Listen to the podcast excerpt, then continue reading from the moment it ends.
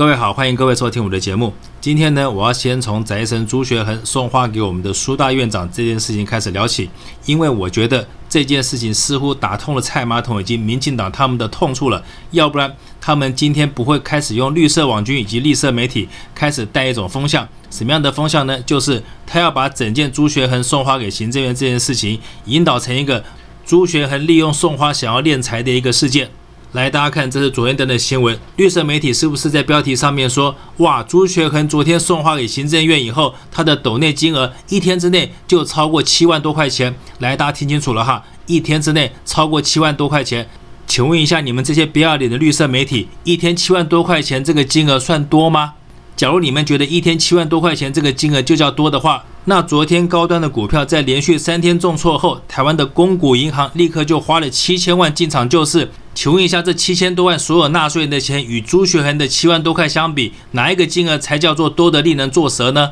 老百姓是觉得朱学恒所做的事情是正确的，是正义的，是帮老百姓发声的，所以呢，他们才心甘情愿的抖念朱学恒。反观你们自己，公然的用纳税人的钱，用公股银行的钱去护航你们所要炒作的标的物，请问你在用这些钱的时候，你经过老百姓同意吗？老百姓说让你用了吗？像这样公然贪污、公然用纳税人的钱去炒股的贪污行为，请问一下，你绿色媒体为什么坑都不坑，屁都不放一个？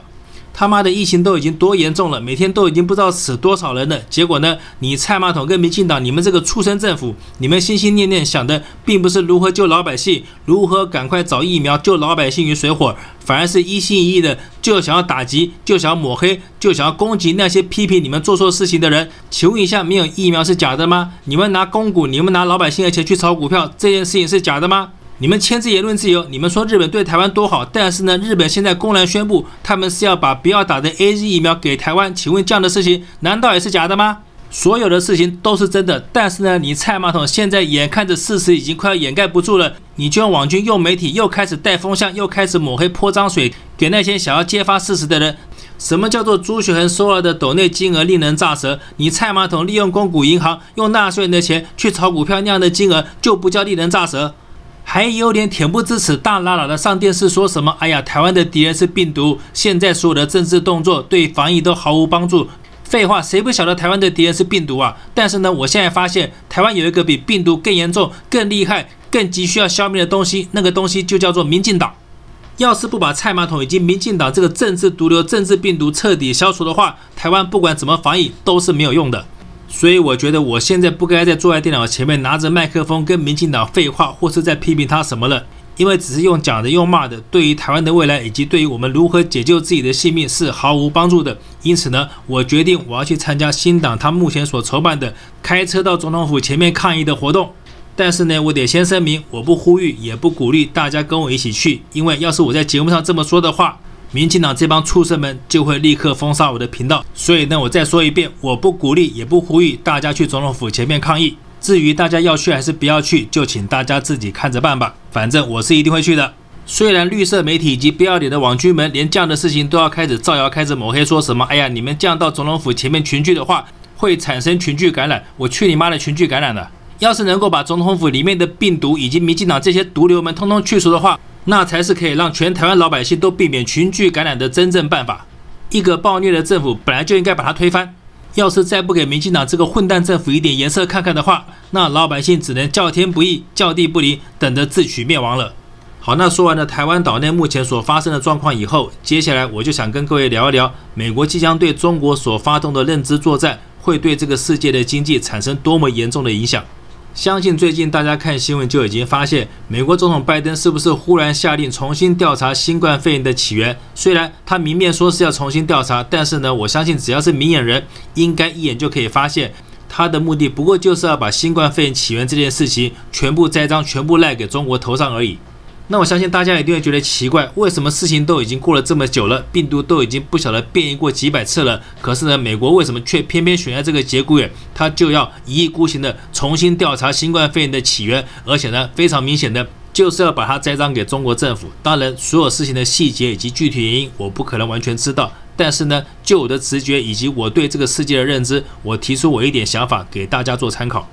我先说结论哈，就是美国为什么一意孤行，非要把这件事情做到底呢？我觉得有三个目的。第一个目的就是他想要冻结中国在美国的外汇存底，第二个目的就是要打击中国的制造业，想把中国的制造业消灭掉一半以上。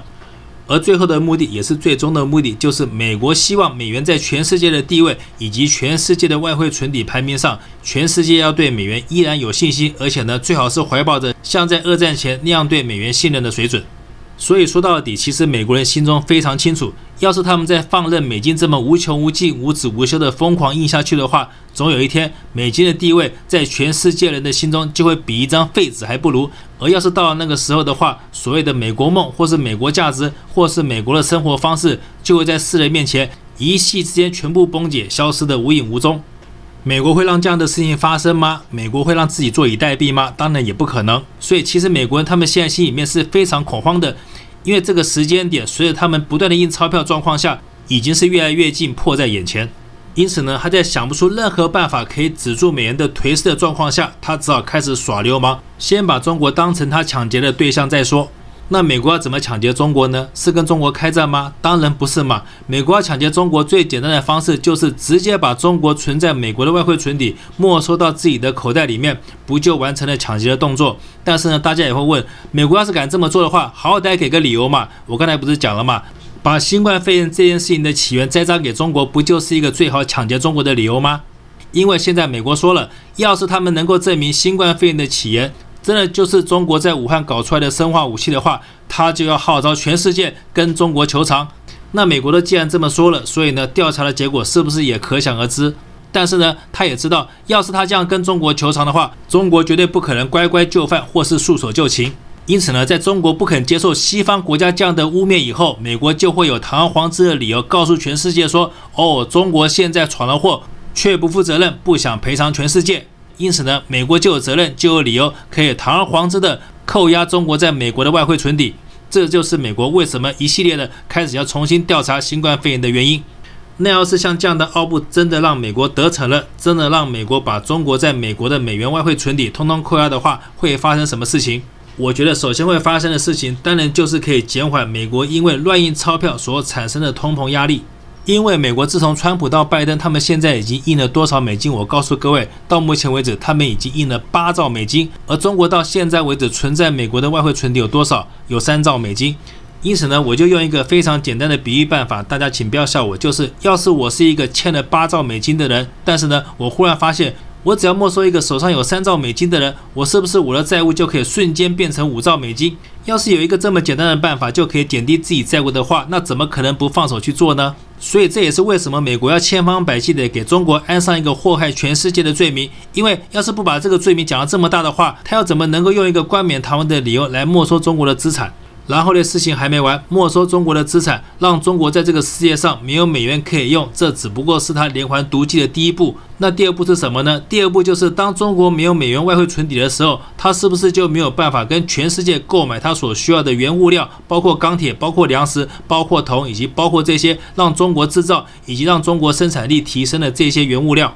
然后呢，在依中国现在依赖外面的进口原料有超过百分之三十的比例状况下，要是中国没有美金再去买这些原物料的话，那中国制造业可能就会倒闭百分之三十以上。而中国制造业要是倒闭百分之三十以上，会发生什么事情？就会发生中国政府最不愿意见到的失业率上升的问题。相信了解中国的朋友都知道，中国政府目前心心念念想要做的事情就是叫做维稳，而维稳的最重要的关键就是不能让失业率以及贫穷人数上升。因此呢，要是美国这个毒计可以达成的话，就会让中国政府至少有一段时间内，他只能专心处理他的内政问题，而没有办法再去搞怎么对外重新发展的问题。